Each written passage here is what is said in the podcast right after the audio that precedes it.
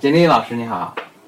听说简老师要去果壳做一个工作坊，这个是有关什么内容的呀？是有关就是男生和女生在沟通上的不同的。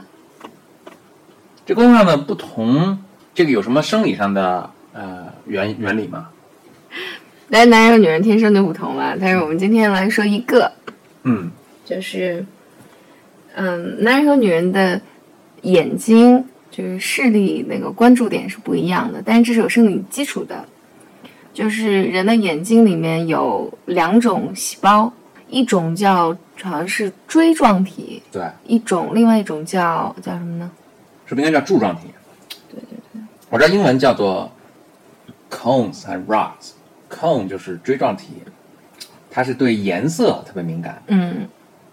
rods 呢，rod 就是英文里的棍子的意思，就因为这细胞长得像个棍儿。嗯 rods 这个柱状体，它对颜色来说是远远不如锥状体之敏感了，嗯但是它对明暗什么什么是特别敏感的。嗯嗯，然后所以呢，在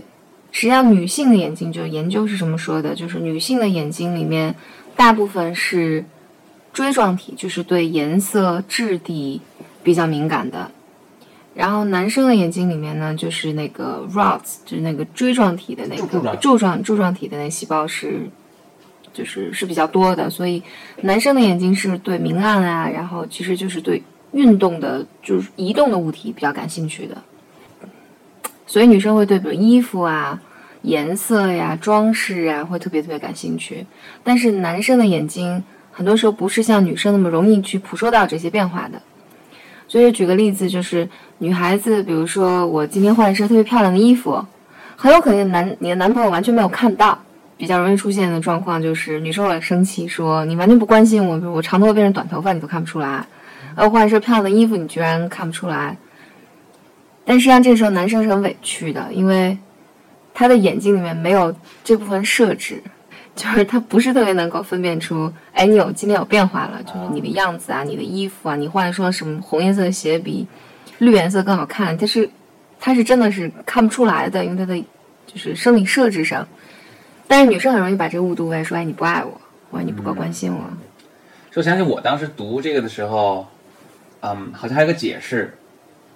就说这个跟男女的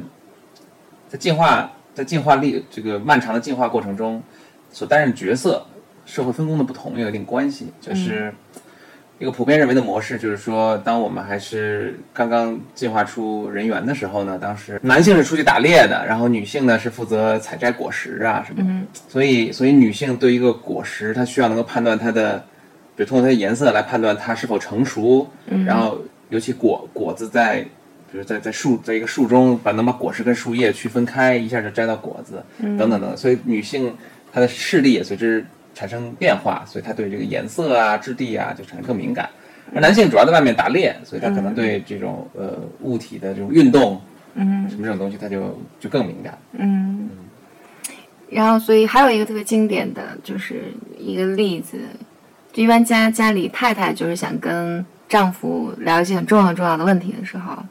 太太就把丈夫就拉着就说：“哎，我要跟你谈一个特别重要的事儿。”就会认真的在跟你谈，然后就突然电视上啪那个广告闪了一下，然后丈夫的眼睛就飘瞄一眼，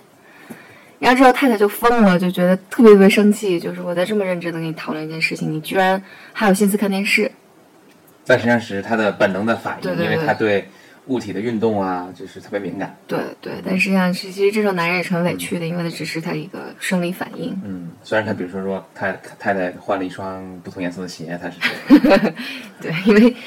对，因为颜色它是无法分辨的嘛，就不是那么敏感的分辨。但一个动态的东西，它是比较容易捕捉到的。这也是为什么，比如说，当然没有那么极端了，不是说男人就嗯看不到颜色，但是也确实，比如说男性的色盲比女性要多很多。当然，这是因为男性的这个 Y chromosome Y Y 染色体上，它它有有一些特殊的疾病，它是专门跟男性呃男性的染色体相关的，对